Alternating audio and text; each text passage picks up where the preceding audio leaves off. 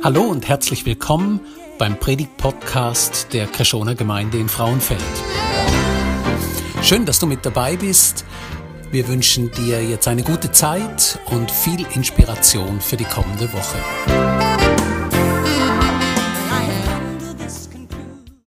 Wir haben vor drei Wochen die Serie Best of Jesus gestartet. Und wir haben damit angefangen, dass der Paul darüber predigt hat, dass Gott Humor hat. Und ich habe gedacht, darum fangen wir heute Morgen doch mit dem kleinen, lustigen Spiel an, mit einer kleinen, lustigen Fragerunde, wo man auch nicht allzu ernst nehmen sollte. Und ihr dürft jetzt alle nochmal aufstehen zusammen, auch ihr im Livestream.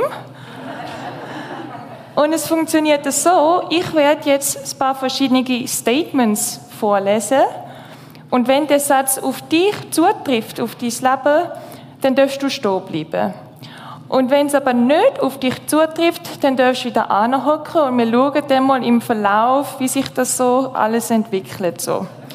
Und mir ist noch ganz wichtig zu sagen, wie viele Statements auf einen zutreffen, da ist keine Wertung, man ist nicht besser, man ist nicht schlechter. Nehmt es bitte mit Humor und hört sonst nochmal die Predigt vom 4. Juli an.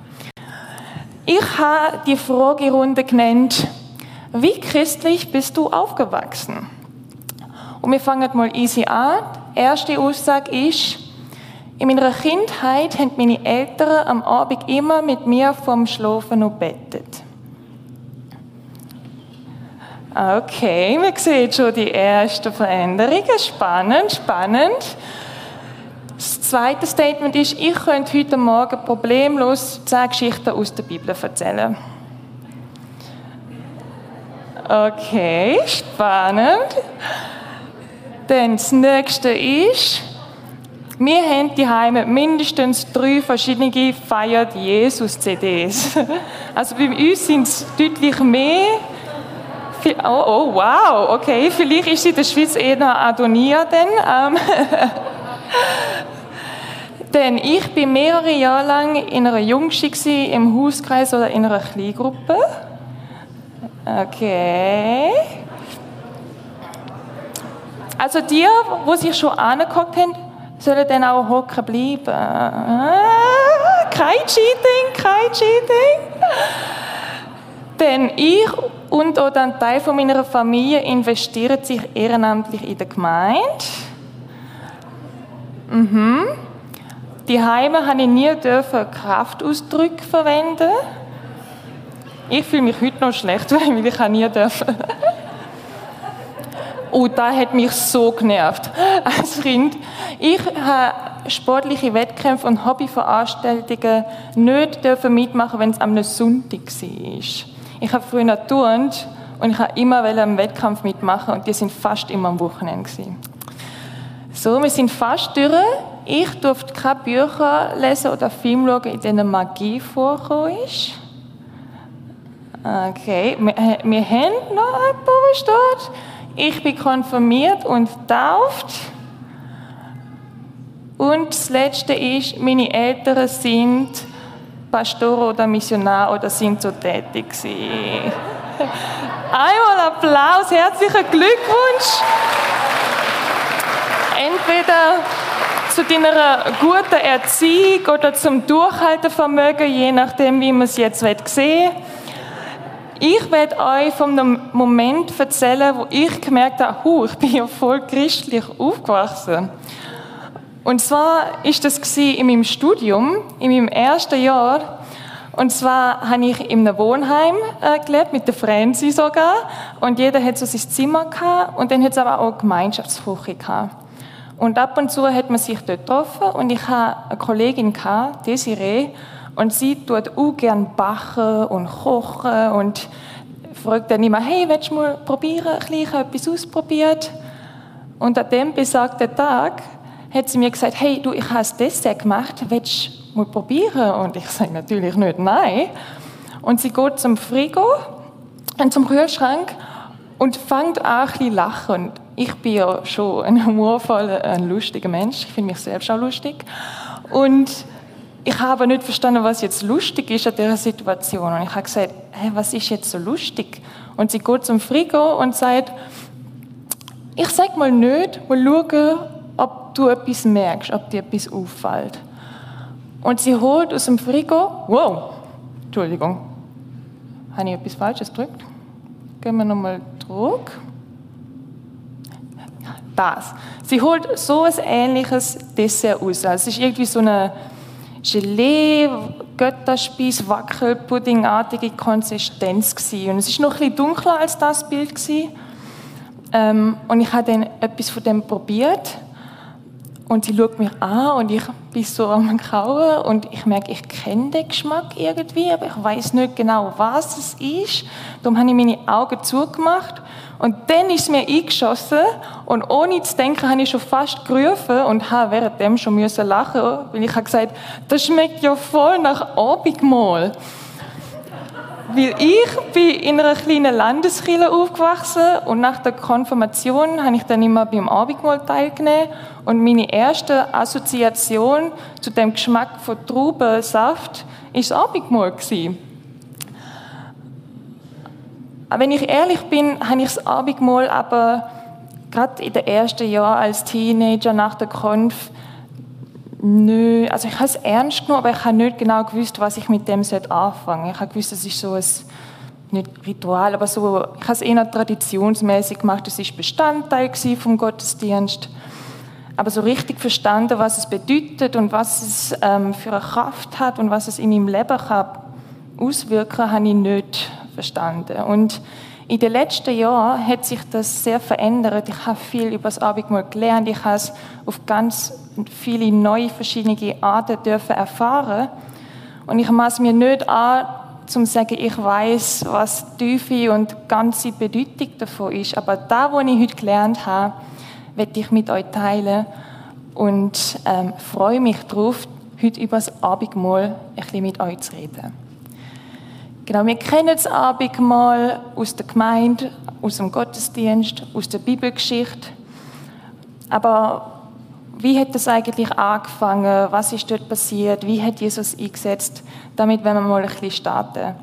Also Jesus hat das Abendmahl ähm, am Abend beim Mahl eingesetzt und es ist wichtig, dass wir ein bisschen den Kontext verstehen. Es ist so das Lieblingswort von jedem Theologen, aber es macht etwas, wenn wir wissen, was der Hintergrund von dem Ganzen war. Und der Moment, wo Jesus Abendmahl eingesetzt hat, in der Nacht, bevor er verraten worden ist, das ist ein Zeitpunkt, wo ein Passafest stattgefunden hat. Das Passafest ist ein jüdisches Fest wo das Volk ähm, immer wieder jedes Jahr gefeiert hat, um sich daran zu erinnern, wie Gott sie aus Ägypten hat ausziehen und sie aus der Sklaverei gerettet hat. Gott hat im Alten Testament sein Volk befreit und hat ihnen dann das Gesetz gegeben, ihnen aufgezeigt, wie sie gut leben können. Und in dem Fest tun sie immer dem gedenken, sich daran erinnern. Ich meine, wir vergessen ja alle immer wieder so viel, so schnell. Und das Fest ist recht lang und hat viele verschiedene Bestandteile gehabt und alles hat so seine Bedeutung gehabt. Es hat so einen gewissen Ablauf gehabt und im Rahmen von dem Passafest hat Jesus zum Zeitpunkt, wo es Passamal stattgefunden hat, ein Abendmahl eingesetzt. Jetzt ist aber wichtig, dass wir verstehen, dass das Passafest und das Abendmahl, es gibt einen Zusammenhang, aber es gibt nur eine formale und keine sachliche Analogie. Analogie ist eine Ähnlichkeit. Was bedeutet das? Ich habe mit Paul meine Predigt im Vorfeld besprochen letzte Woche und er hat mir dann gesagt, hey Deborah, das ist wie wenn du eine Tasse nimmst und du machst Schwarztee rein. Und das ist jetzt in unserem Beispiel das Passafest und das Passamal. Und wenn du jetzt aber anstatt vom Schwarztee Kaffee rein machst, hast du es in der gleichen Form. Beides ist in der Tasse und beides hätte gleich ausgerichtete, gleich ausgerichtete, ausgerichtete Wirkung. Oh my goodness, good morning. Ähm, es ist beides ein Aufputschmittel, es bewirkt beides das Gleiche, aber man kann nicht sagen, Schwarztee ist Kaffee. Aber es ist in der gleichen Form. Also, wenn wir das Abendmahl anschauen, es ist im Rahmen vom Passamal eingesetzt worden. Es hat beides eine gleiche ausgerichtete Heilswirkung, aber wir dürfen nicht sagen, weil es Parallele hat, ist das Abendmahl ein Passamal gewesen. Genau. Es gibt das Abendmahl in allen Evangelien und auch im Korintherbrief. Und weil im Markus-Evangelium der älteste ähm, Text ist, werde ich mich heute auf den stützen. Und wir werden mal zusammen anschauen, was dort steht. Und zwar hat Jesus mit seinen Jüngern gegessen und dann heißt es, als sie aßen, nahm er das Brot, dankte und brach's und gab's ihnen und sprach, nehmet, das ist mein Leib. Also ich als lustige Wortliebhaberin finde es erstmal lustig, dass Jesus sagt, das Brot, und im Deutschen heißt ist mein Leib, und im der deutsche Spruch sagt man ja das Brot ist das Leib. Darum sagt Jesus, hey, das Leib ist mein Leib. Okay, auf jeden Fall, Jesus ist nicht so wichtig, Entschuldigung. Auf jeden Fall, er bricht das Brot, er ist ein bisschen stärker als ich, und er gibt es den Jünger. Also Jesus sagt, ich biete das Brot, er sagt nicht nur, da bin ich, sondern er bricht es und er gibt es den Jünger. Das ist ein Ausdruck wie Jesus sagt, schau, ich gebe mich selbst ganz für euch. Ich gebe euch nicht nur ein bisschen, sondern ich werde gebrochen und ich gebe mich euch. Ihr bekommt einen Anteil an dem, was ich werde machen. Dann geht es weiter und er nahm den Kelch, dankte und gab ihnen den. Und sie tranken alle daraus. Und er sprach zu ihnen, das ist mein Blut des Bundes, das für viele vergossen wird. Also Jesus hat den Kelch genommen und gesagt, der Wein da drin, der drückt mein Blut aus. Es ist wie eine Entfaltung von dem Brotwort von der Selbsthingabe, indem er sagt, ich gebe mich stellvertretend, ich stirb stellvertretend für die Schuld von allen Menschen. Und das Spannende ist da, wenn wir wieder daran denken, dass es ja im Rahmen vom Passamal stattgefunden hat. Beim Passamal hat es verschiedene Kelche gegeben. Es hat vier Kelche gegeben. Die haben alle auch eine eigene Bedeutung.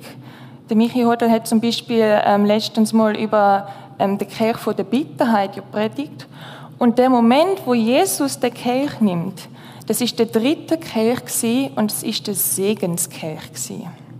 Und da ist interessant, weil der Segen, wo wir heute dürfen erleben, ist der Segen vom Bund, wo Gott durchs Blut von Jesus geschlossen hat. Da sehen wir jetzt auch wieder den Unterschied vom Passamal zum Abendmahl. Wie beim Passamal haben wir an den alten Bund gedenkt, wo Gott geschlossen hat, wo das Gesetz dann eingesetzt worden ist. Und jetzt beim neuen Bund geht es um Gnade, wo Gott alle Menschen erwählt, wo Gott sagt, hey, jeder Mensch darf, wenn er glaubt, durch Jesus gerettet werden, heil werden und in Ewigkeit mit mir leben. Und darum ist der Zeitpunkt, wo Jesus das Abendmahl eingesetzt hat, es ist kein symbolischer Akt es hat keinen symbolischen Charakter gehabt, sondern ein prophetischer. Weil der neue Bund hat, man sagt, einen eschatologischen Ausblick. Das bedeutet so viel wie, es hat auf Zukunft, auf Endzeit und auf Ewigkeit ausgerichtet einen Effekt. Das ist nicht nur für jetzt oder für nächste Woche, sondern da gilt für alle Zeit schon. Ich werde mal einen kurzen Moment nehmen, um über den Wein und das Brot zu sprechen, über die Materialien. Es gibt ja viele Diskussionen, was man sollte nehmen, was man darf nehmen fürs Abendmahl. Und ich werde heute nicht sagen, so und so muss es machen, sondern ich werde einfach ein bisschen den Akzent darauf legen, was für eine Signifikanz es in dem Wein und in dem Brot gibt. Wenn wir uns das Brot anschauen und überlegen, wie das hergestellt wird, dann merken wir, ja, es braucht ja erstmal wie Körner für das Brot. Wir brauchen Körner und dann müssen die erstmal verstampft und zermalt werden, dass wir dort daraus das Mehl machen, mit dem wir dann den Brotteig machen können. Es muss einen Druck geben. Und auch dann mit Mehl und mit Wasser wird alles zusammengeknetet und es wird verdruckt. Und dann entsteht das Brot. Und auch beim Wein langt es nicht, wenn wir einfach Trauben haben, weil die Trauben sind ja nur in ihrer Form, sind noch ganz vollkommen, so wie sie gemacht sind, aber man muss sie zerdrücken, damit der Saft rauskommt, damit wir dann aus dem Saft den Wein erlangen Und wenn wir uns mal das Leben von Jesus anschauen, dann sehen wir, dass er geschlagen worden ist, dass er getreten worden ist, dass er am Kreuz aufgestochen worden ist, bis das Blut rausgekommen ist. Und ich bin froh, dass wir nicht mehr im Alten Testament leben, wo man Opfertiere schlachten müssen. Ich liebe mein Büsi. Aber ich finde, das Abendmahl ist eine schöne, deutliche Verdeutlichung von dem, Jesus ist zerstört worden. Er ist stellvertretend zerdrückt worden für meine Schuld. Und indem wir das Abendmahl feiern, können wir uns daran erinnern. Und ich glaube auch, dass Jesus, oder ich kann mir vorstellen, dass er es auch extra in dem Passamal mit den Sachen, wo die Jünger auch die Heime haben, gemacht hat, dass sie es verstehen, dass es zugänglich ist und dass es nicht irgendetwas super Komplexes ist, sondern er hat es im Rahmen vom Passa gemacht, wo sie kennt haben, um ihm etwas zu erklären, was sie noch nicht kennt haben. Aber was passiert nun genau, wenn wir das Abendmahl feiern? Wenn wir das Abendmahl feiern, dann verkünden und deklarieren wir den stellvertretenden Kreuzestod und Auferstehung von Jesus. Und weil Jesus es der Jünger gereicht hat und weil wir es im Abendmahl auch uns reichen im Gedenken, haben wir Anteil an dem, wir haben Anteil am Kommen vom Reich Gottes, von seiner Herrschaft. Und mit dem wird auch Heilsordnung in Kraft gesetzt. Durchs Abendmahl können wir heil werden, weil nicht wir als Sünder aufgeschmissen sind mit unserer Zerbrochenheit und Bedrücktheit, sondern weil Jesus stellvertretend für uns verdruckt worden ist und sein Leben gegeben hat. Es war ein Sühnetod mit universaler Kraft für alle. Ich werde dich fragen, wann hast du denn zum letzten Mal das Abendmahl gefeiert? Ich weiß, wir hatten jetzt Corona gehabt, da war sowieso ein bisschen schwer mit Gemeinschaft haben und essen. Aber auch sonst vorher habe ich das Gefühl, bei mir ist es immer so gewesen, dass es eher so ein Sonderevent mal war, so einmal im Monat oder so. Und dann habe ich mich immer gefragt, oh, jetzt ist Abendmahl, jetzt bin ich jetzt überhaupt würdig genug, fühle ich es gerade oder was ist los? Und von dem Gefühl habe ich sowieso bisher früher immer eher einfach, ich habe nichts gefühlt, außer ich muss jetzt mit aller Kraft ernst schauen, weil alle haben so einen andächtigen, betrübten Ausdruck auf dem Gesicht. Und da ist ja eigentlich auch ironisch, wenn man mal daran denkt, dass man davon spricht, ein Abendmahl zu feiern. Feiern ist ja etwas, was auch mit Freude zusammenhängt. Ja, wir denken an den Kreuzestod von Jesus und da ist eine traurige, aber auch schöne und hoffnungsbringende Sache, wo man nicht mit Leichtigkeit hinnehmen Aber da, wo wir gewinnen, sollte doch eine Freude und Hoffnung in uns auslösen. Und wenn wir in die, Geschichte, äh, in die Bibel schauen, dann sehen wir auch, dass in der Apostelgeschichte die erste Gemeinde und die Jüngeren immer wieder das Abendmahl gefeiert haben, um sich daran zu erinnern. Und es heißt auch in der Apostelgeschichte, tut dies zu meinem Gedächtnis. Macht es immer wieder zum euch daran erinnern. Aber meistens habe ich dann das Gefühl gehabt, ich habe jetzt wieder so einen Mist gebaut, ich bin es eigentlich gar nicht würdig. Ich bin nicht gut genug. Und es gibt auch eine Bibelstelle, wo genau das auch ausdrückt, wo es heißt, wer also unwürdig von dem Brot isst oder von dem Kelch des Herrn trinkt, der wird schuldig sein am Leib und Blut des Herrn. Und ich bin lieber so auf Nummer sicher, gehe ich nicht, dann, ich, dann bin ich safe. Aber ich glaube, der Vers sollte uns nicht davon abhalten, zum Abendmahl zu kommen, sondern sollte uns viel mehr dafür sensibilisieren, dass wir es nicht mit Leichtigkeit machen oder ohne das Bewusstsein für das, was es überhaupt bedeutet. Aber es sollte uns nicht abheben, weil im Folgevers heißt es nämlich auch, der Mensch prüfe aber sich selbst und so esse er von diesem Brot und trinke von diesem Kelch. Und vor allem da, der Mensch prüfe aber sich selbst.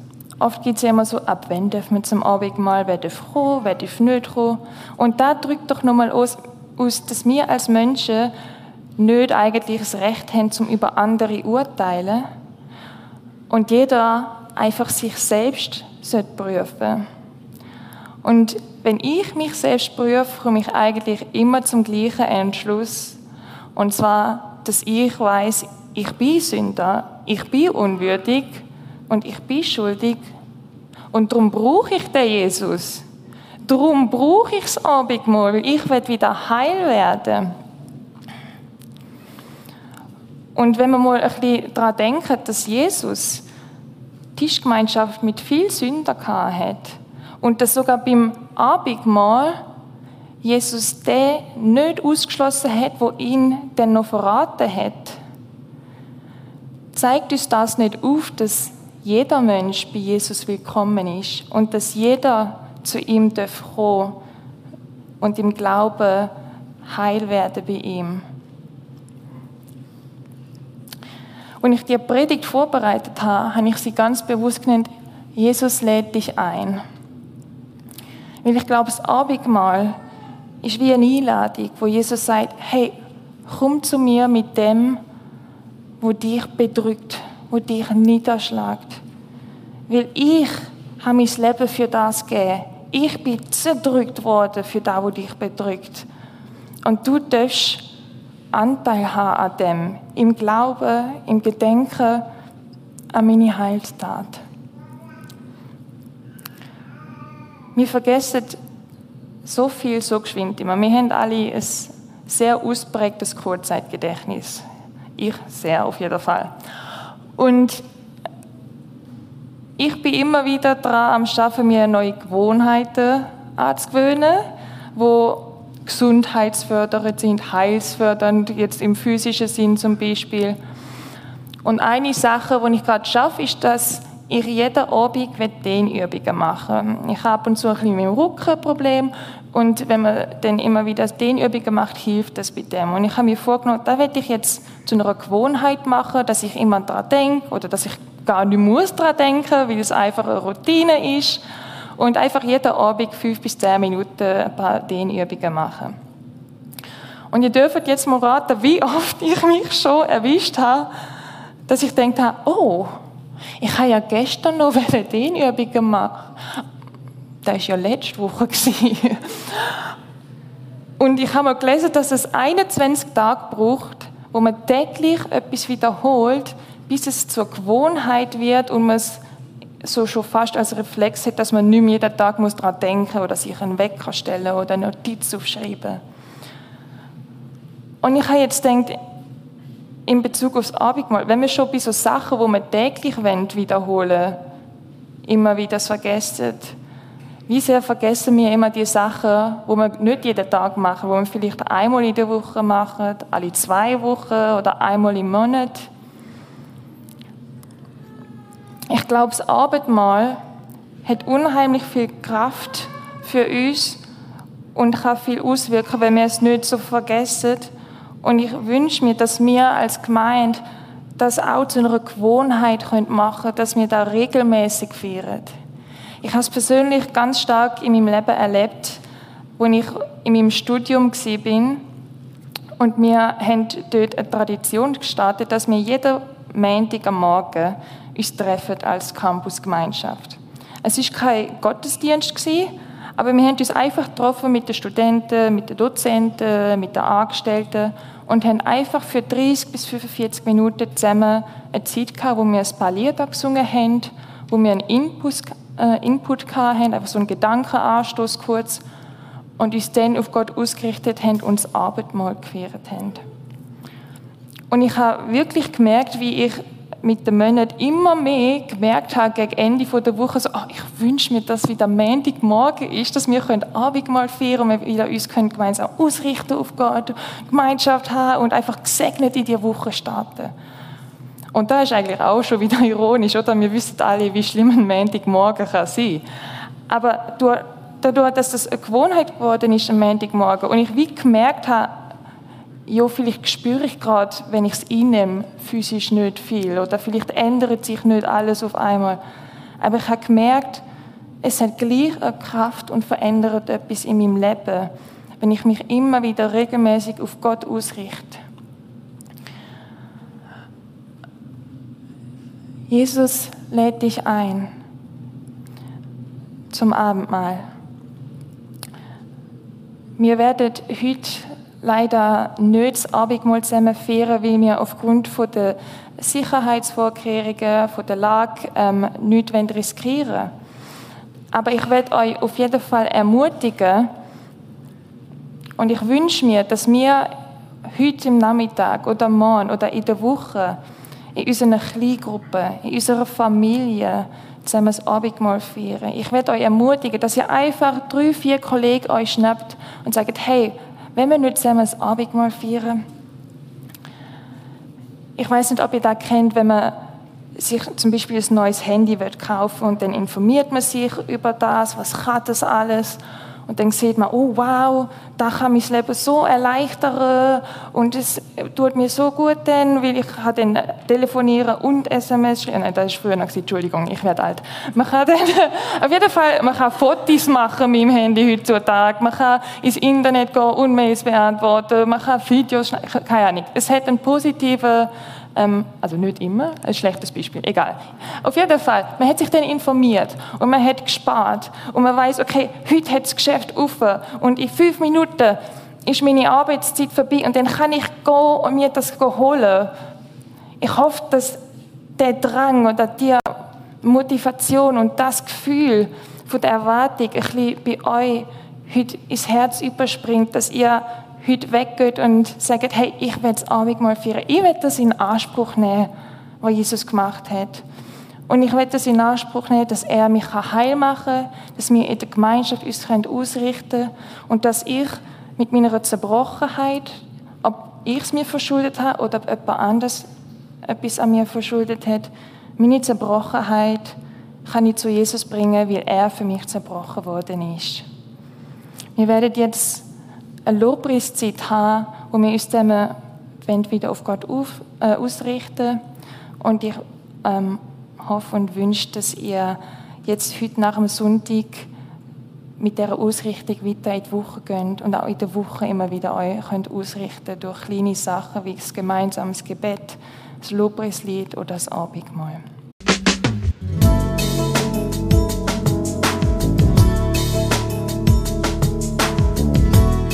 Schön, dass du mit dabei warst. Wir hoffen, du konntest durch diese Predigt profitieren. Weitere Infos zu unserer Gemeinde findest du auf unserer Webseite unter Krishona, das schreibt sich mit ch, minus frauenfeld.ch. Wenn du uns eine Nachricht schicken willst, dann schick uns doch einfach eine E-Mail auf die Adresse info at krishona-frauenfeld.ch. So wünschen wir dir eine gute Woche und freuen uns, wenn du das nächste Mal wieder mit dabei bist. Tschüss!